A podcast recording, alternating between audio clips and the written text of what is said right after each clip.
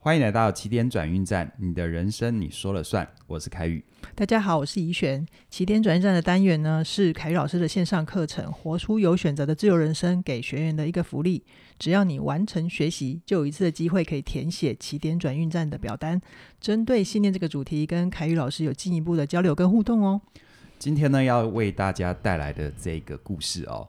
我觉得是一个爱情里面的考古题啊！我希望透过我们今天的分享，能够帮助不管是写信来的这位朋友，还是我们所有的听众，让你如果有爱情关系的话，让你的爱情关系是能够活起来的。好哦，那我先来读一下学员的来信哈。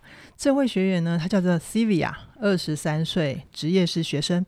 他说：“老师您好，我自己因为过往的感情有被劈腿的经验，所以目前在感情里有一些不安全感。”以及不自信的问题，透过长时间看文章、影片，还有咨商，目前有好转许多。不过有一件事情还是一直深深的困扰着我，所以想听听看老师的看法。我对于男友看网络上的裸露性感影片或照片，会感到很焦虑不安，还有很深的吃醋感觉。甚至在路上看到穿很辣的女生，我也会很害怕她去看他们，然后马马上感觉到不自信，接下来就引起我们的争吵。我因为科系的关系呢，身边九成都是男性朋友，理智上我清楚知道男生会想要看这些，真的再理所当然不过。但每一次我遇到这件事情，我心里面最直觉的联想就是，男友喜欢看那些裸露性感的女生，所以会一直看，没这么爱我。我心里面把他看别人跟不爱我画上了等号，甚至我我心里面还会觉得，如果爱我，为什么要一直看别人，或是对别人有幻想呢？这真的非常困扰我。遇到的时候，每次都让我很吃醋，想请教老师的看法，或是我该如何努力。非常感谢老师。另外想请教，之前我有了解整个认知行为疗程的概念。想请问，活出有选择的自由人生也是类似于认知行为的一种吗？那如果针对我自己内心没有安全感的一些议题，也是适用的吗？谢谢老师给予这个发问问题的机会。平常透过一天听一点的单元，真的是受益良多，非常感谢。这真的是爱情考古题哈？是啊，对啊，而且对照一下，嗯、呃，我在回想我二十几岁的时候，嗯，不管我是男生还是女生，我的伴侣如果有这样的。习惯，嗯，那我可能也会觉得蛮不安的，真的，是不是我的魅力吸引力不够这样子？嗯，对，没错。呃，我先回答 Sylvia 他最后问的啦，哈，就是关于认知行为治疗。嗯，事实上呢，认知行为治疗会对于我们内在的没有安全感，这是有帮助的。好，像认知行为治疗，它里面常常谈到的，像 A B C D E 这个法则哦。嗯它会帮助我们看见自己原本的信念，然后调整自己原本的信念，去改写它，建立出新的行为，让新的行为带来不同的结果，然后回头更强化我们对自己更更有帮助的新信念。OK，所以先回答 Sylvia 这个这个这个问题是比较容易这样子，真的。那如果呃回答一个比较深的哈，嗯，就是她对于她的男朋友喜欢看清凉照片、清凉影片有深深的不安，嗯。嗯，好，我换个角度啦，哈，好啊，就是我们说，既然他对于这个认知行为治疗这方面有所接触，那我用大概比较靠近的，比如说像短期治疗啊，或等等的取向，嗯、我用一个叫奇迹问句啊，试着问一下 Sylvia、嗯。那当然，我们所有的听众也试着把自己代入一下，就是如果你是 Sylvia，这样当我用这个问题问你，你会怎么回答哦？OK，这个问句就是。如果你带着现在的认知，在这个认知底下，你下一秒钟你的男朋友就绝对不看其他的女生了，这时候你就安心了吗？我如果是 C B L，我应该会觉得他怎么了？对，这是人的矛盾，对不对？嗯。哦，可能对方他一直做这件事情，你很困扰，就他突然之间不做这件事情，我们常常会以为这样子就没问题了。嗯。但事实上都不是如此，还是困扰。对，你可能会觉得他到底怎么了？好。因为呢，这个问题的背后，比如说他下一秒钟如果回到比较真实的状态，他就不看其他女生，很有可能是他的脑子出问题喽。哦，好，因为行为惯性是会有一定的迁移、残留等等的。是，他突然这样，可能我们遇到比较多的案例，就脑伤才会有这种状况嘛。嗯，那你当然，你还是你希望你男朋友去脑伤应该不至于啦。对，那我就很怀疑你们的感情到底是不是真的哈？嗯，好，因为事实上表面上叫做他可能沉迷于看那些东西，但是不是沉迷，我这边要挂号。嗯，好，我得到的讯息是 Sylvia 告诉我的。至于她的男朋友。比如说，所谓 Sylvia 说她常常看清凉照片、清凉影片，这个常常是什么意思？我们不太知道那个确定的频率。对，对，所以呢，我先做一些简单的假定，就是哦、呃，这个常常可能对 Sylvia 来说，哪怕可能长到真的每天不看不行，但也可能是偶尔看一下，让 Sylvia 发现 Sylvia 就很不爽。嗯，但总而言之。当 Sylvia 注意到她男朋友有这样的状态，造成 Sylvia 的困扰，这是事实。是。好，我们要先确认这件事，所以我先聚焦在这一点，先不去讨论呃男朋友的长长到底有多长。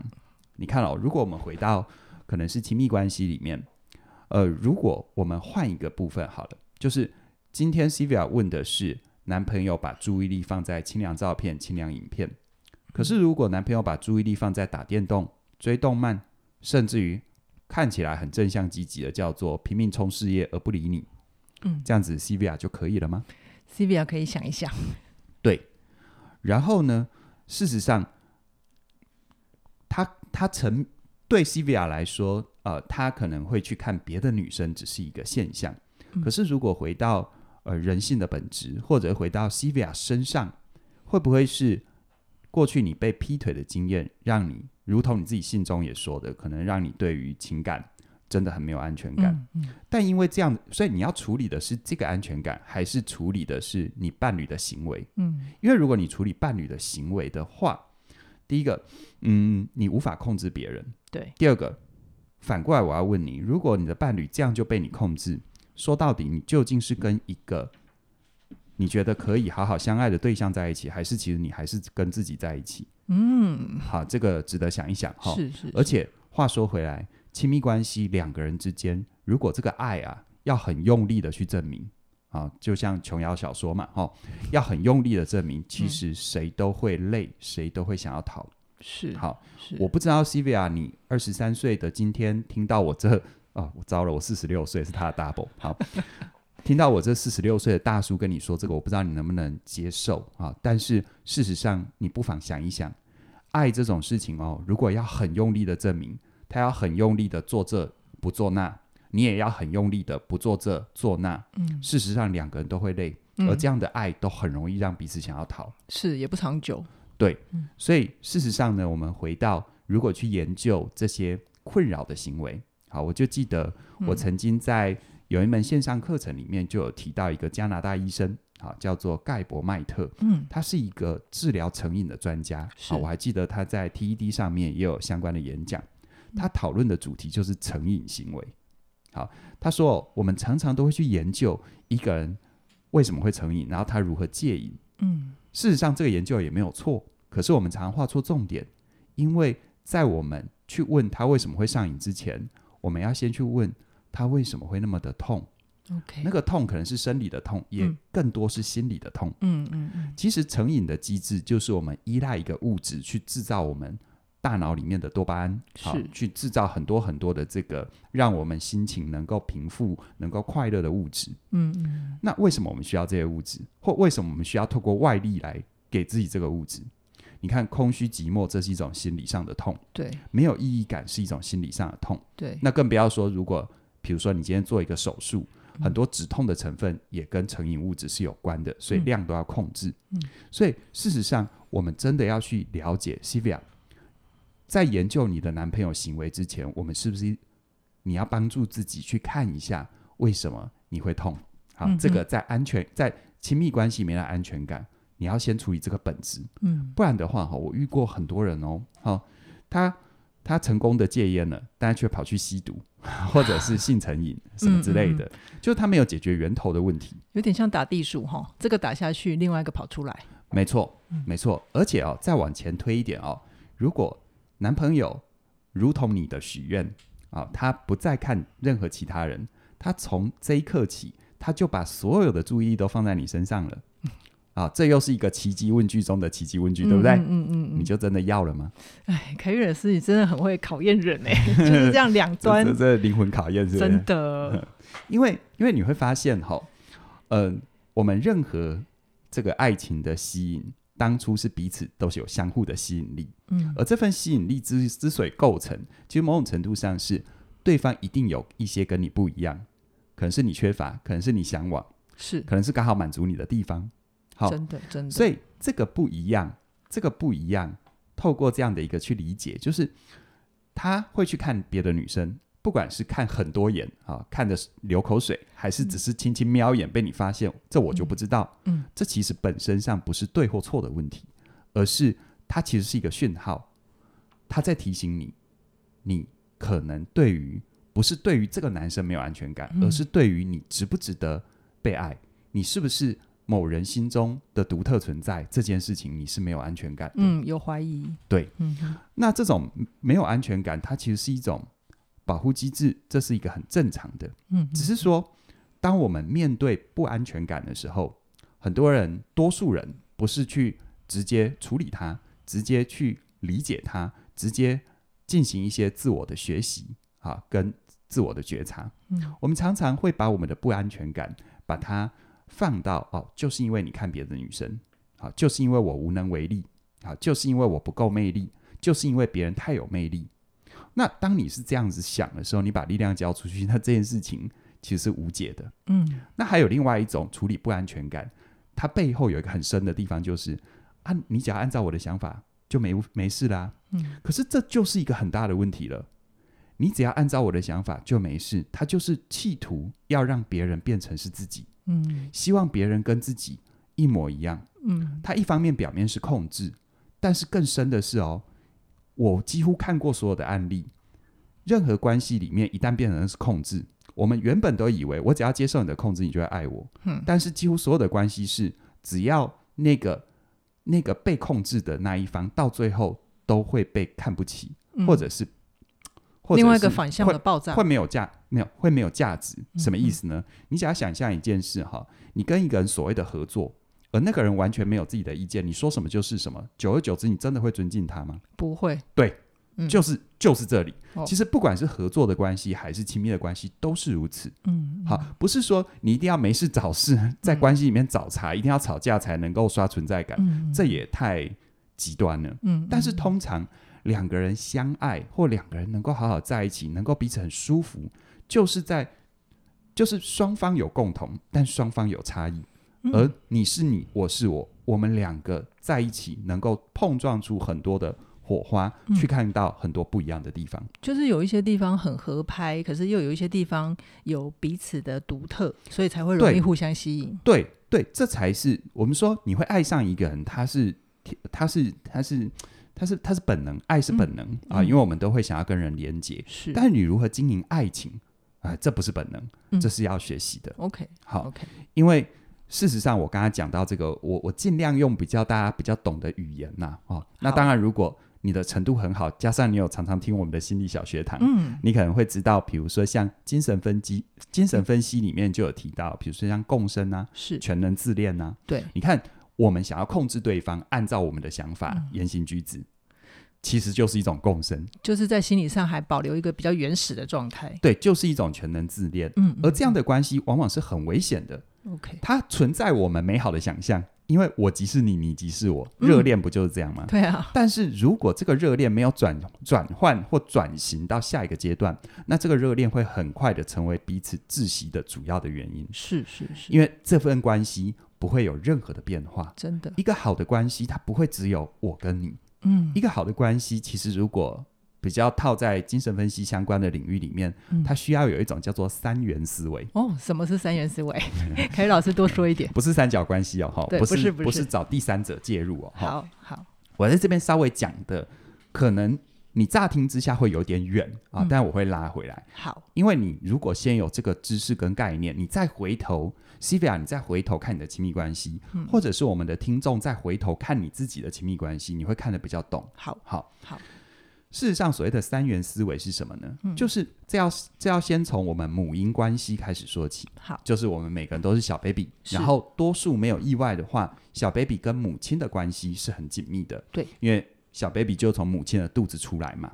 那刚开始，任何小 baby 出生的时候，其实呃，小 baby 跟母亲之间就是一种共生的关系。嗯，好，我们说在心智发展的过程当中，小 baby 他其实是分不清楚什么叫做我，什么叫做外界，什么叫做妈妈。对，因为他很长的时间都在妈妈的肚子里。嗯，好，他等于跟妈妈一起呼吸，跟妈妈一起感受，嗯，一直到出生的一段时间都是这样的主观状态。是，然后他一哭就会得到满足，就会得到照顾。嗯，所以呢，这种所谓的母婴共生，就是一种世界即是我的概念。我就是世界，啊、呃，我就是世界。嗯、对，所以为什么会说全能自恋？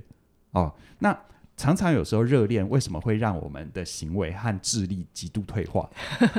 就是因为他回，回到共生的关系，对，他回到共生的关系。但是这个共生的关系，随着成长的过程当中，它一定会在光谱上会趋近于更真实的层面。慢慢的，当你成长，你就会发现，不是你每一次哭，你的妈妈都会来照顾你；不是你每一次的需求都会得到满足跟回应。但是你的妈妈，无论她今天让你很舒服，还是她今天没有立即满足你，俗称的好妈妈，还是坏妈妈或不好的妈妈，其实都是你的妈妈。是好，而且事实上，一个所谓有安全感的关系，一个有安全感的依附关系，在在这个过程里面，孩子会慢慢的形成一种概念，叫做虽然我的妈妈有时候没办法满足我，但她仍然爱我。是，如果在健康的状况就是如此。嗯，嗯这就是有有一种好的被照顾的经验。OK，好，无论我的需求有没有立即得到满足，嗯、那那份爱是存在的。OK，好，好，所以慢慢的从这种所谓的共生啊的单元关系，变成是我跟妈妈是有二元关系。OK，啊，二元思维。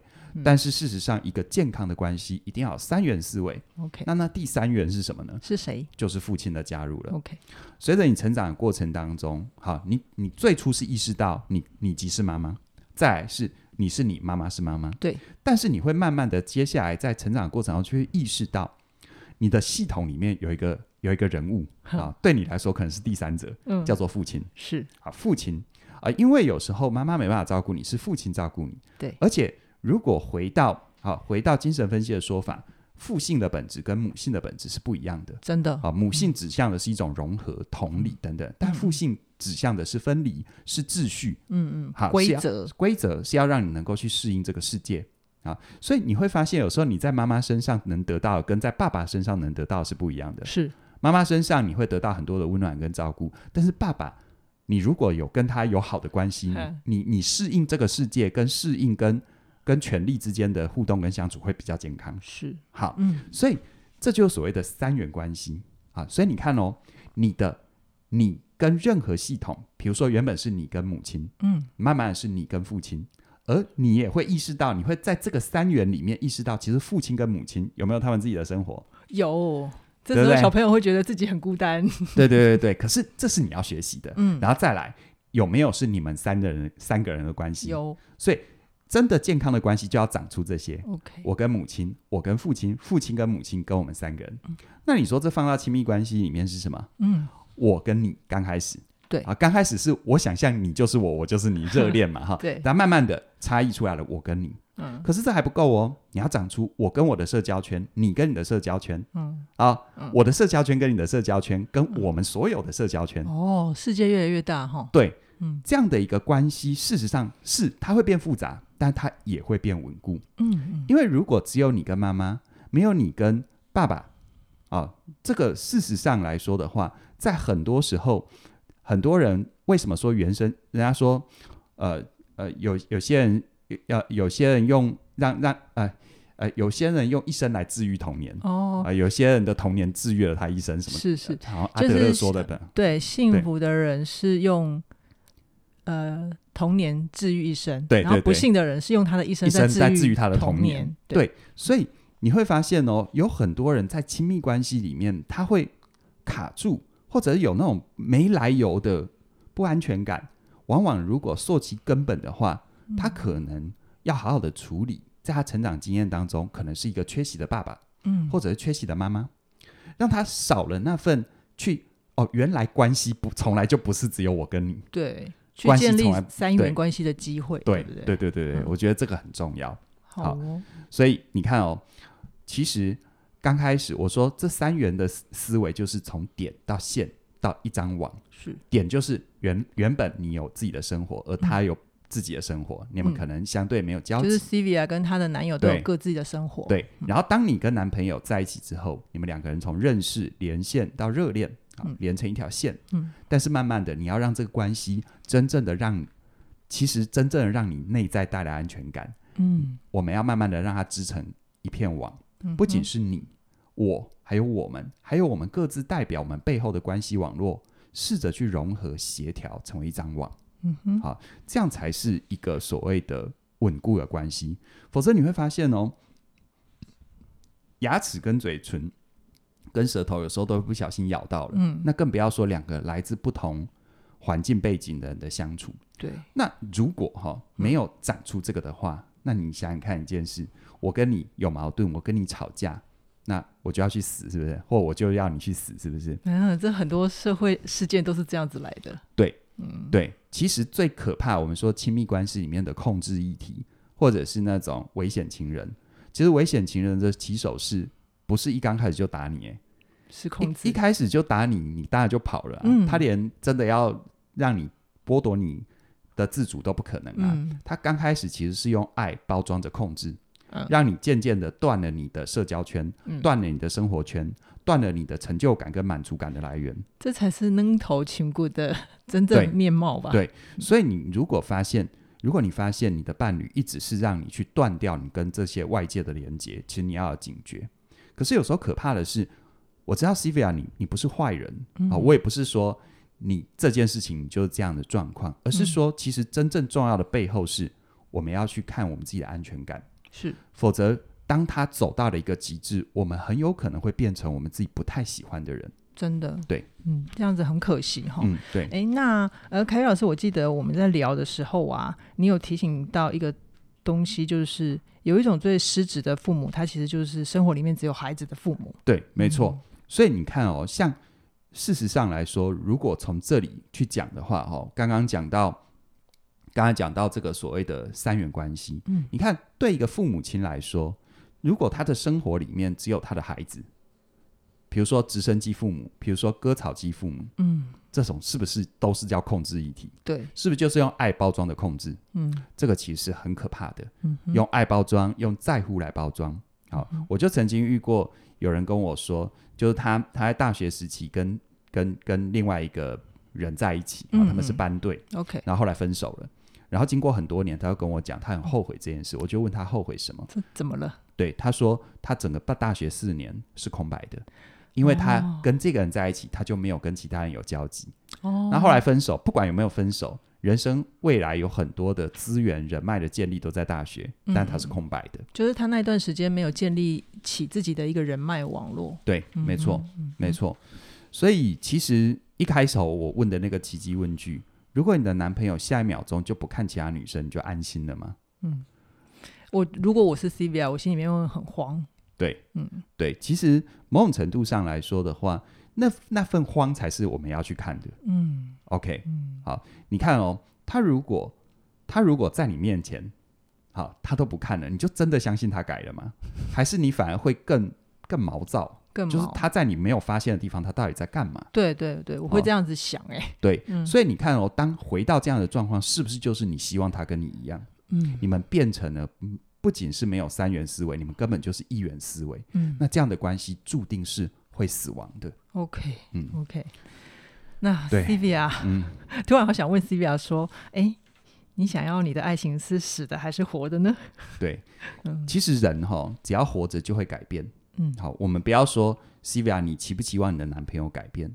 但我也不保证这个男的就是适合的啦。嗯，因为我一再强调，我其实不太知道这个男的真实的状况是怎样，我只能透过 Sylvia 告诉我。但是我有一个原则，今天提问的是 Sylvia，好，那我就是从 Sylvia 的角度来试着看看能不能陪伴到他。嗯，因为事实上，Sylvia，你不行，不不妨想想看你自己。你在生命的历程里有很多东西也一直在改变呢、啊。嗯嗯嗯。啊，而且两个人相互之间的吸引，正是因为这些变化的碰撞，让你会充满一些想象跟期待啊。对啊，对啊。所谓爱情的经营，就是这份期待的经营。嗯，而且我觉得 Celia 她会参加课程的学习、嗯，然后她会来信，她其实就是期待自己有改变嘛。对，就像事实上，你看哦，有时候有时候我们说。呃，两个人在一起，有时候出去玩耍，去体验生活，呃，不要说什么玩耍，某种程度上哈、哦，你说玩耍不就是看山看水吗？嗯嗯嗯，对不对？嗯。但是为什么跟对方一起去看山看水仍然很重要？嗯，甚至于有时候会让你留在心中最有趣的就是，原本感觉好像安排很好的行程，就一直。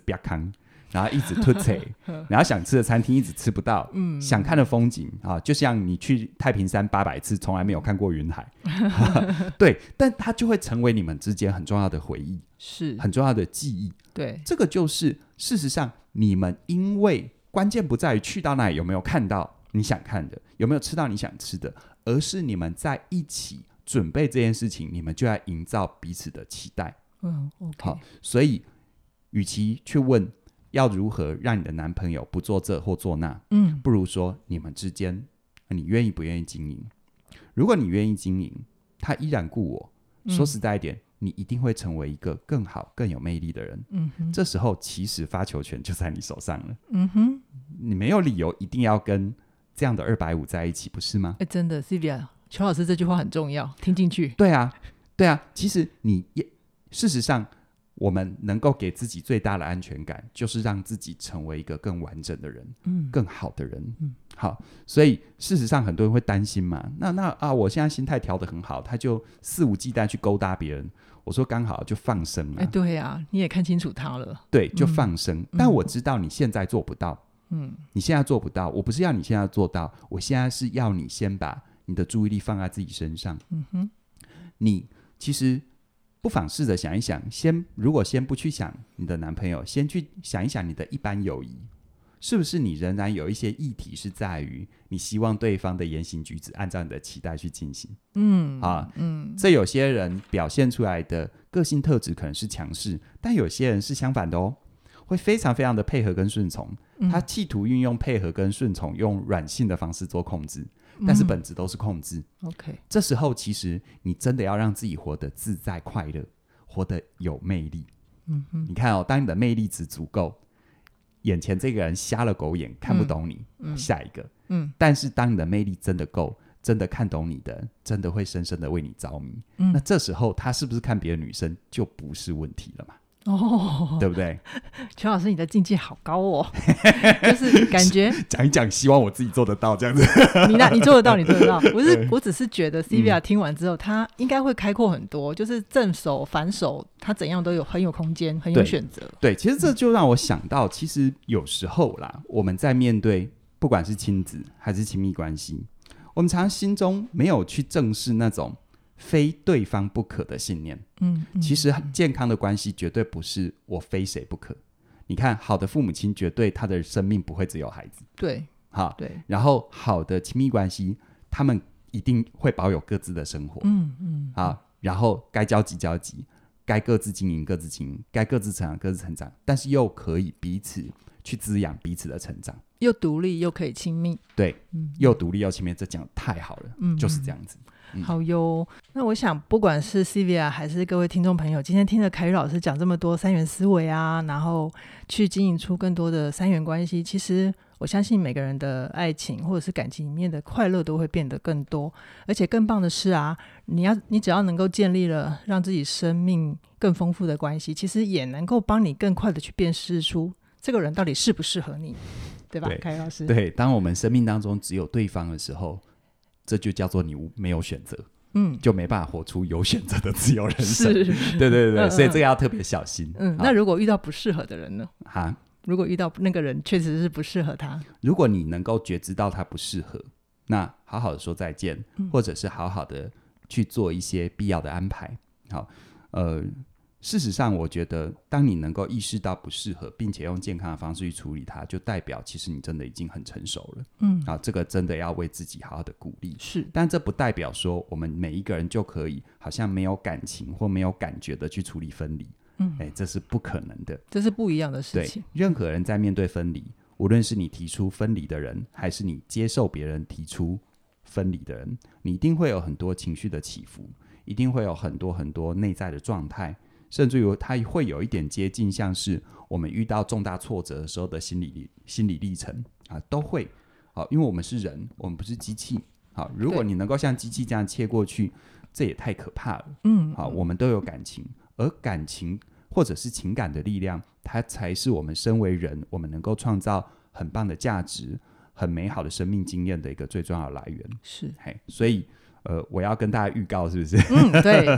好，不是预告了哈，就是哎，我们在我们年度大课，对我们这一这一段让播出的时候，播出的时间是四月四号，可以听那个。应该说，现在这一段播出的时间是四月四号，对，对不对？好，那我跟大家预告一下哈，就是我们的今年有一门很棒的课程哦，课程名称就叫做“好好说再见，找回爱与安全感的分离必修课”。嗯，它即将在四月十号。就开卖是正式上线。对，那你现在到我们的官网，呃，应该是看得到的。好，你也可以收听我们第一讲的免费免费试听。试听。因为就像今天谈到的三元思维，还有你怎么看待关系，这是一个吊诡。我们常常会觉得我要学怎么经营关系，但是一个真的能够有好关系的人，他一定是先具备有好好说再见的素质。真的，他不会害怕分离，嗯，他不会去害怕面对。在本质上，我跟你的不一样，嗯，嗯，但是也因为我真的能够看待这一点，我反而能够回头经营好健康的关系，嗯，嗯，嗯，就是一个人，如果你要跟这个世界、跟他人好好在一起，你可能要先学会好好说再见，真的，就像你如果能够成为一个健康且成熟的大人，你一定要跟你的原生家庭说再见，嗯，不是断裂。而是你要真正的从那里独立出来，嗯嗯，你才能够以一个大人之姿面对这个世界，把自己活得好。是啊，所以这一门课呢，无论我们在处理亲密关系也好，家庭也好，甚至于是一种叫做自我的离线，嗯，就是过去的信念已经不不合用了，或过去的生命状态已经从原本帮助自己变阻碍自己，那我怎么样跟过去说再见，挥别过去，然后迎向一个更完整的自己。那这一门课都会给你很大的帮助。嗯嗯嗯，我自己上完课之后，我会觉得回到今天 Cevia 的故事啊，有可能可以带给 Cevia 的帮助，就是当你对关系的失去不害怕的之后，你可能就能够更容易的做到不去控制。嗯，那就期待大家在四月十号我们课程一上线的时候，就跟我们一起学习，一起前进喽。四月十号零点零时，首刀加入。是的，那今天先跟大家聊到这边，期待下一次的起点转运站再跟大家一起学习。拜拜。拜拜。